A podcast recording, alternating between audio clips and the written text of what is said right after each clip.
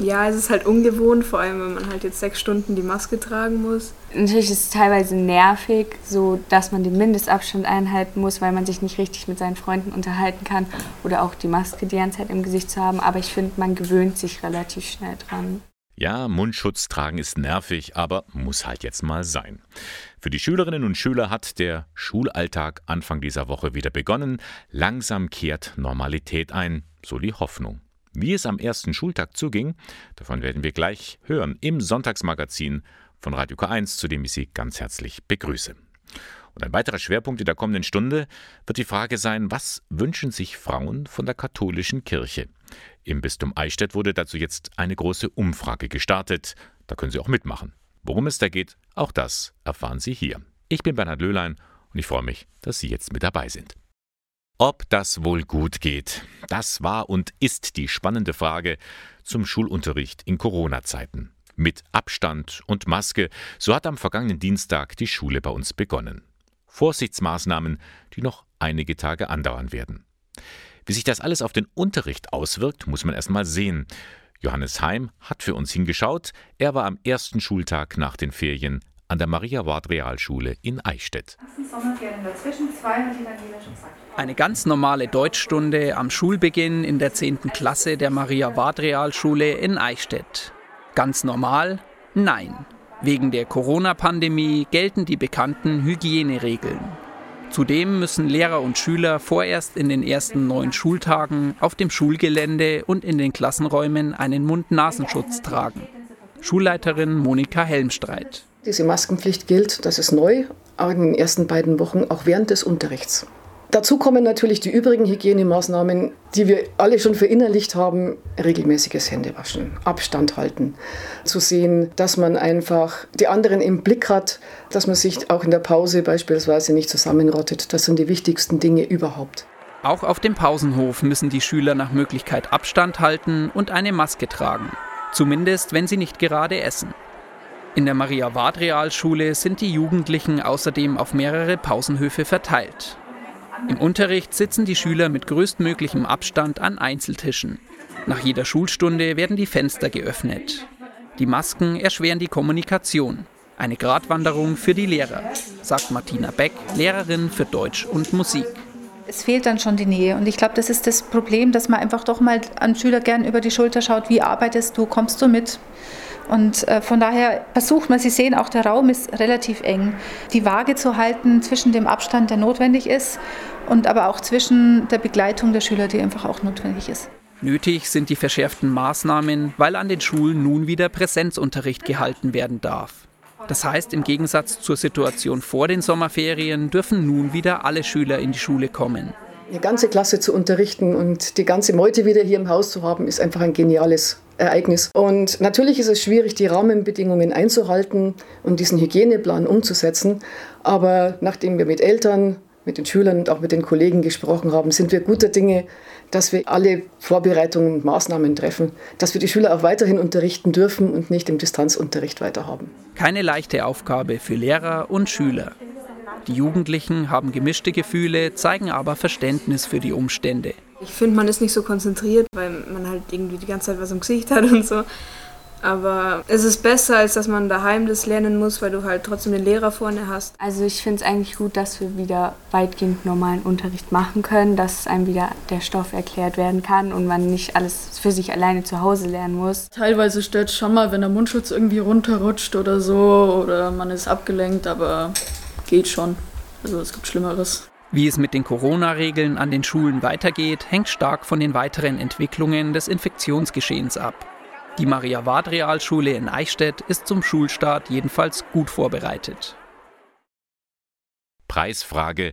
Seit wann haben Kinder in Deutschland ein Recht auf gewaltfreie Erziehung? Schon immer? Hm, schön wär's. Es ist gerade mal 20 Jahre her. Da hat der Bundestag das Gesetz zur Ächtung von Gewalt in der Erziehung verabschiedet. Aus diesem Anlass fordern viele Experten und Hilfsorganisationen mehr Schutz für Kinder. Denn nicht nur die jüngsten Fälle von Gewalt, Missbrauch und Kinderpornografie haben gezeigt, längst ist nicht alles gut, Gesetz hin oder her. Eine Prominente, die sich hier besonders engagiert, ist die Schauspielerin, Komikerin und Autorin Cordula Strattmann. Sie ist auch eine ausgebildete Familientherapeutin. Gottfried Bohl berichtet. Seit 20 Jahren haben Kinder in Deutschland ein Recht auf gewaltfreie Erziehung. Doch die Wirklichkeit sieht oft anders aus, beobachtet Schauspielerin und Komikerin Cordula Stratmann. Dagegen muss viel mehr getan werden, fordert sie. Weil Gewalt an Kindern alle was angehen muss. Und äh, weil eine Unterfinanzierung äh, von Beratungsstellen ist eigentlich, das ist ja verboten.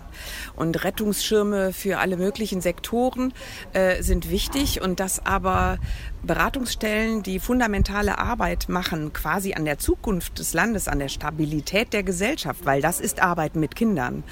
Wenn die mit Unterfinanzierung zu kämpfen haben, äh, verstehe ich die Welt nicht mehr. Stratmann hat lange als Familienberaterin und Therapeutin gearbeitet und kriegt die Wut, wenn sie von Fällen hört, wie in Lüchte, Bergisch Gladbach oder Münster.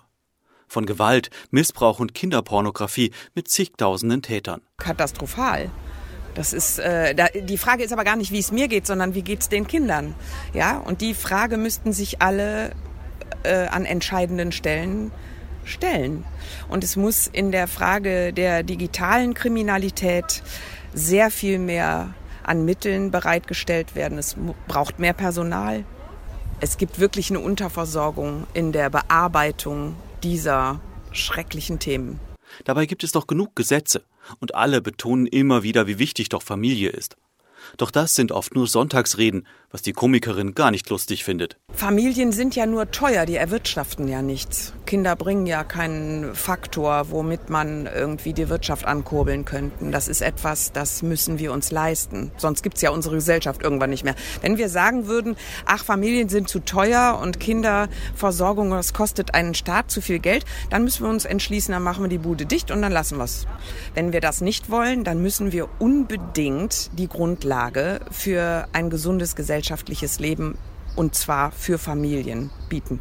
Ganz entscheidend dabei sind die Väter, betont Stratmann. Denn viele von ihnen tun aus ihrer Sicht immer noch viel zu wenig. Mein Hauptfokus sind die fehlenden Väter. Es ist ungeheuerlich, dass die Erziehungsarbeit, dass die Beziehungsarbeit an überforderten Müttern hängen bleibt und äh, die Väter nicht präsent sind oder als Täter wahrgenommen werden. Das kann auch nicht im Interesse der Männer sein. Die müssen sich selber darum kümmern, ihre Realität wirklich wahrzunehmen. Wer Kinder in die Welt setzt, als Vater, ist zuständig. Und zwar unterstützt er nicht die Mutter bei irgendwas, sondern er hat ein Kind.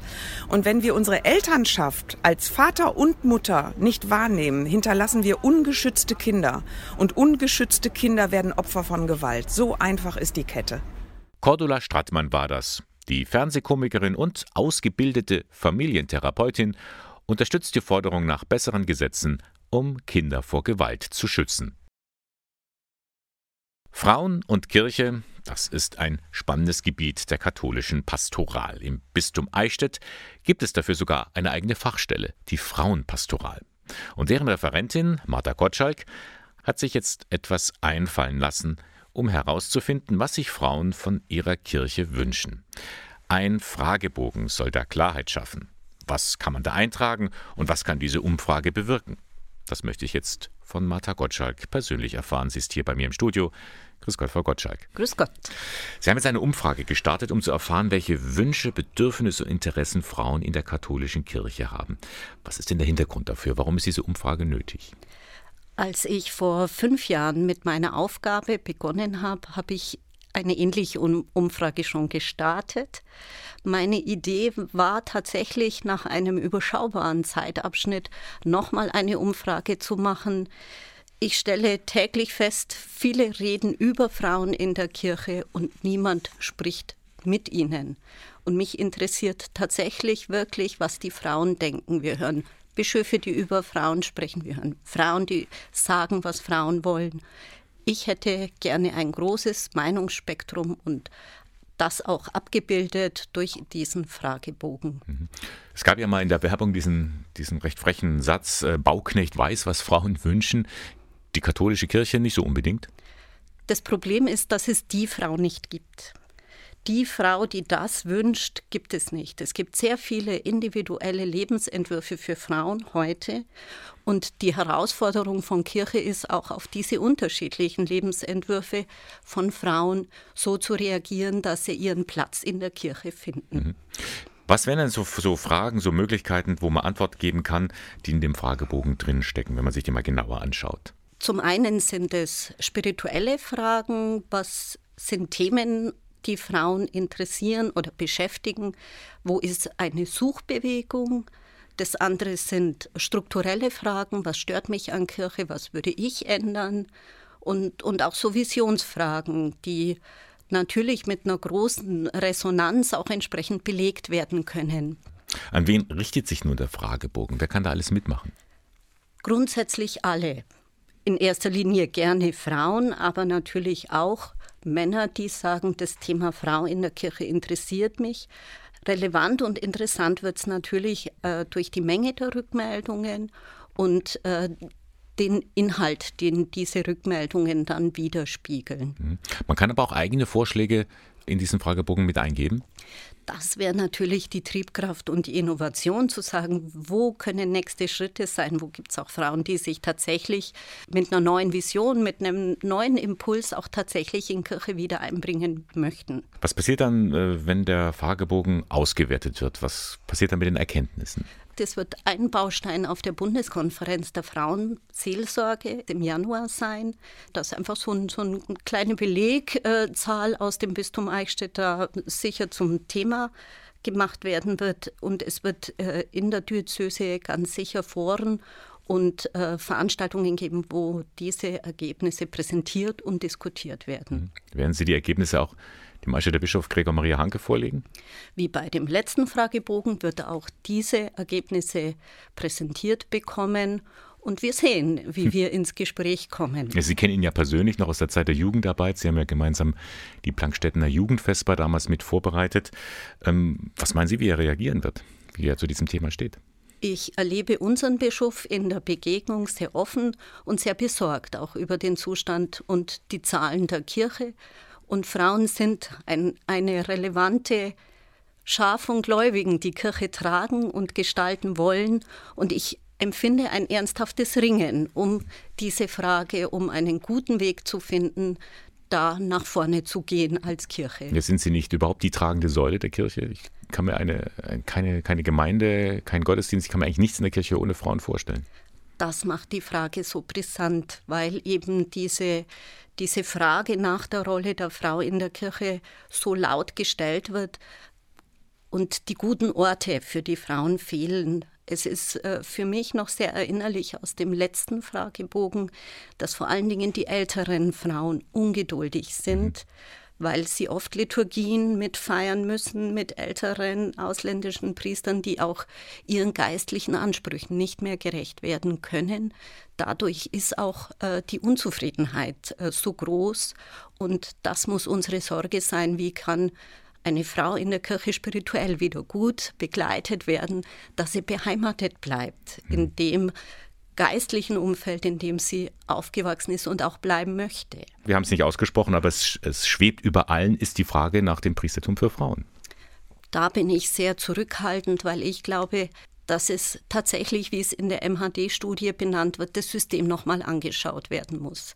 Wo sind Machtverhältnisse? Das System Kirche, meinst Das System Kirche als solches. Es ist nicht viel Effekt, da Männer und Frauen auszutauschen, sondern wirklich nochmal in, in den Weg zu gehen und zu sagen, wo sind bei uns Mechanismen, die Machtmissbrauch möglich machen. Frau Gottschalk, zum Abschluss noch die Frage Nummer 9 auf dem Fragebogen. Die lautet, das möchte ich persönlich noch unbedingt erleben. Was würden Sie denn da reinschreiben? Tatsächlich eine entspannte Qualität mit, äh, mit einer sachlichen und sehr wertschätzenden Ebene, die Frauenfrage in der Kirche zu diskutieren. Nicht in dieser Aufgeregtheit, die im Moment ist, sondern in der wirklichen Sorge, Frauen ihren Platz zu geben und äh, wesentliche Teile der Kirche nicht zu beschädigen, die Spaltung vermeiden. Das wäre für mich die Qualität dieser Gespräche und das würde ich gerne erleben. Herzlichen Dank, Frau Gottschalk. Vielen Dank. Danke auch. Martha Gottschalk war das Referentin für Frauenpastoral im Bistum Eichstätt. Das Gespräch hatten wir vor der Sendung aufgezeichnet. Der Fragebogen, der ist in den Gruppierungen, Verbänden und Vereinen vor Ort verfügbar, aber Sie finden ihn natürlich auch online unter www.bistum-eichstätt.de slash Frauenpastoral. Einsendeschluss für ausgefüllte Fragebögen ist der 30. November. Im Anschluss daran erfolgt die Auswertung der Ergebnisse. Fortsetzung folgt.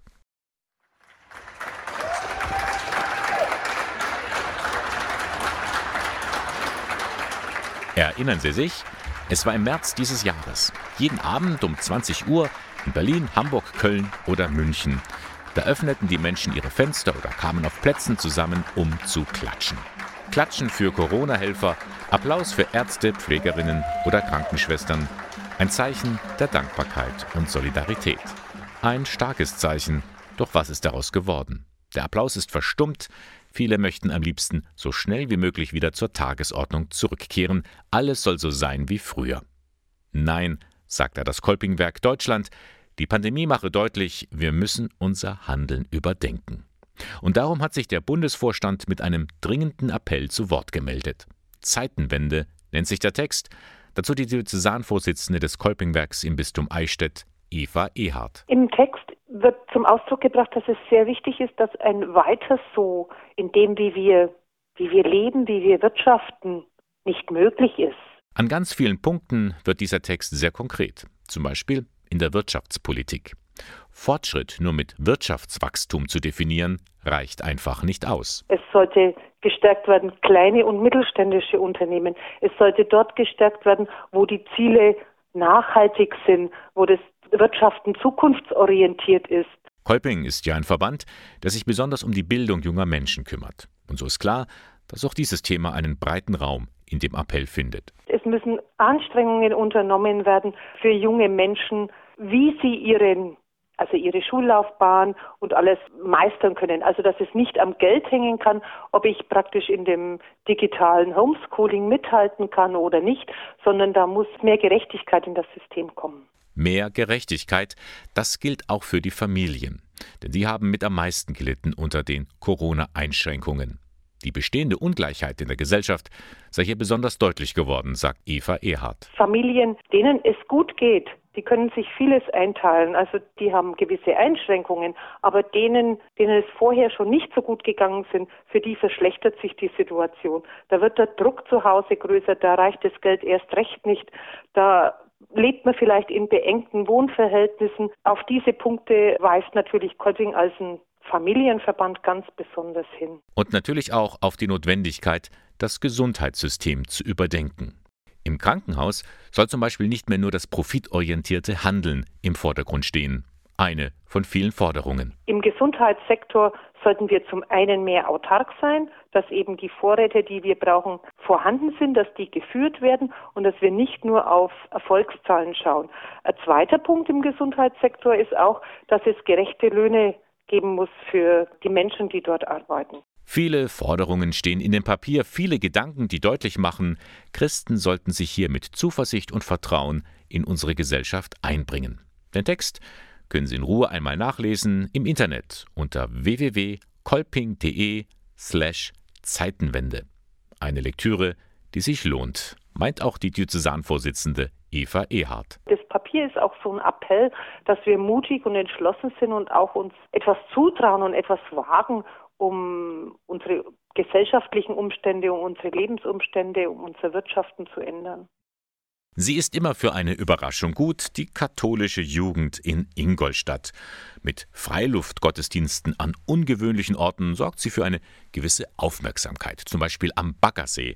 Da gab es vor einiger Zeit einen Steckerlfischgottesdienst. Oder letztes Jahr auf dem Gelände der Landesgartenschau, als dieses noch begehbar war, da gab es auch einen Freiluftgottesdienst. Und heute ist es wieder soweit. Heute Nachmittag lädt der Bund der deutschen katholischen Jugend in Ingolstadt zu einem ökumenisch offenen Freiluftgottesdienst ein. Auch dieser Ort ist wieder sehr ungewöhnlich, nämlich der Luitpoldpark bei der Grünbrücke über der Ringstraße. Dort ist ja das Kriegerdenkmal und deswegen soll das Ganze auch ein Friedensgottesdienst werden. Friede sei mit euch. Heute Nachmittag um 16.30 Uhr im Luitpoldpark. Ein ökumenischer Gottesdienst von der Jugend, aber nicht nur für Jugendliche, sondern für jeden. Und das war der Sonntag um 12 von Radio K1. Sie finden uns am Leonroth-Platz 4 in Eichstätt. Moderation und Redaktion der Sendung Bernhard Löhlein. Ich wünsche Ihnen jetzt noch einen schönen sonnigen Sonntag und freue mich, wenn Sie das nächste Mal wieder mit dabei sind. Beim Sonntag um 12.